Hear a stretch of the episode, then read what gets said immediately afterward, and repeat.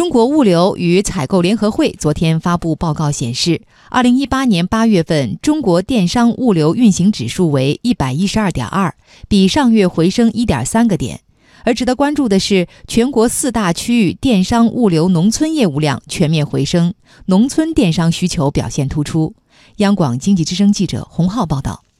这次发布的报告显示，我国2018年8月电商物流总业务量指数、农村业务量指数、库存周转指数、物流时效指数、履约率指数、满意度指数和实在率指数比上月回升，成本指数与上月持平，人员指数比上月回落。具体来看，八月份总业务量指数为一百三十二点二点，比上月回升一点六个点。分地区来看，东部和中部地区总业务量指数分别为一百三十点九点和一百三十六点，比上月回升一点四和二点七个点。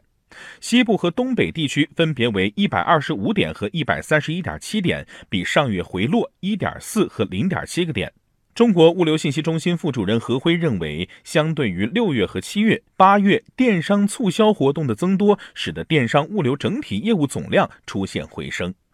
而值得关注的是，农村电商需求表现突出。数据显示，八月份电商物流农村业务量指数为一百二十八点二点，比上月回升两个点，全国四大区域全面回升。东部和中部地区领涨，分别比上月回升五点八和四点五个点；西部和东北地区分别回升三点四和三点八个点。国务院发展研究中心市场经济研究所所长王威认为，电商业务的多元化以及物流网点的下沉，使得农村电商需求显著提升。农村地区的网点下沉，它能够给农民做更更好、更快捷的这个服务，这个还是很重要的。这个他们现在叫快递的这个普及率，应该说这些年都在持续稳定的往上走。